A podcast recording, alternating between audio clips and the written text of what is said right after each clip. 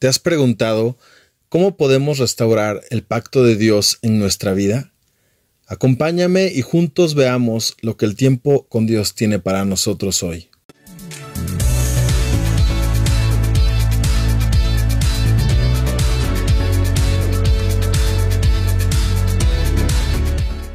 La lectura de hoy está en Jeremías 33, del verso 14 al verso 26. Leamos. Llegará el día, dice el Señor, cuando haré por Israel y por Judá todas las cosas buenas que les he prometido. En esos días y en ese tiempo levantaré un descendiente justo del linaje del rey David. Él hará lo que es justo y correcto en toda la tierra. En ese día Judá será salvo, y Jerusalén vivirá segura. Y este será su nombre, el Señor es nuestra justicia. Pues esto dice el Señor, David tendrá por siempre un descendiente sentado en el trono de Israel, y siempre habrá sacerdotes levitas para ofrecerme ofrendas quemadas, ofrendas de grano y sacrificios. Luego Jeremías recibió el siguiente mensaje del Señor.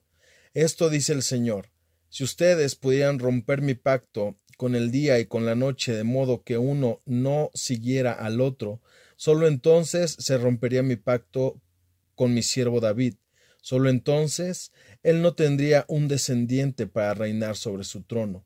Lo mismo ocurre con mi pacto con los sacerdotes levitas que ministran ante mí. Y así como no se pueden contar las estrellas de los cielos, ni se puede medir la arena a la orilla del mar, así multiplicaré los descendientes de mi siervo David y de los levitas que ministran ante mí. El Señor le dio a Jeremías otro mensaje y le dijo, ¿Te has dado cuenta de lo que la gente dice? El Señor eligió a Judá y a Israel, pero luego los abandonó. En son de burla dicen que Israel no es digno de ser considerado una nación. Sin embargo, esto dice el Señor. Así como no cambiaría las leyes que gobiernan el día y la noche, la tierra y el cielo, así tampoco rechazaré a mi pueblo.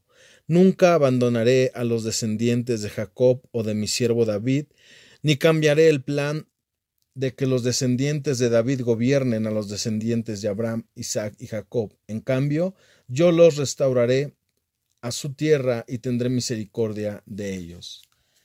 Aquí nosotros podemos ver el cumplimiento de una promesa personal, pero que también se extiende generacionalmente. Podemos ver que nuestro Padre es fiel y que si Él lo dijo, Él va a cumplir. Si Él ha dicho una promesa a nuestra vida, Él la va a cumplir. Pero nuestro deber como hijos es vivir alineados a su palabra.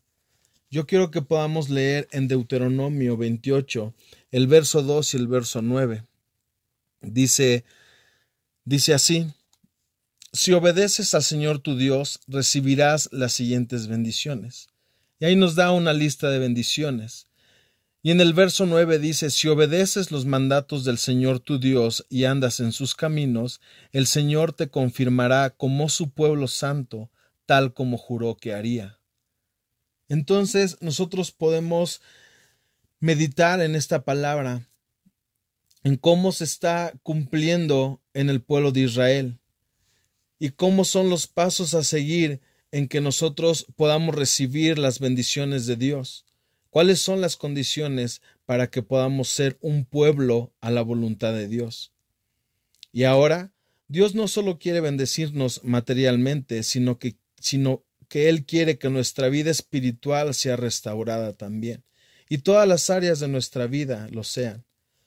Pero Él quiere que nosotros podamos alinearnos, y esto es lo principal, que vivamos alineados a su voluntad para poder recibir una bendición espiritual y seamos afirmados y afianzados en lo que Él quiere para nosotros y podamos caminar en, esas bendiciones y no solamente nosotros, sino también nuestras generaciones.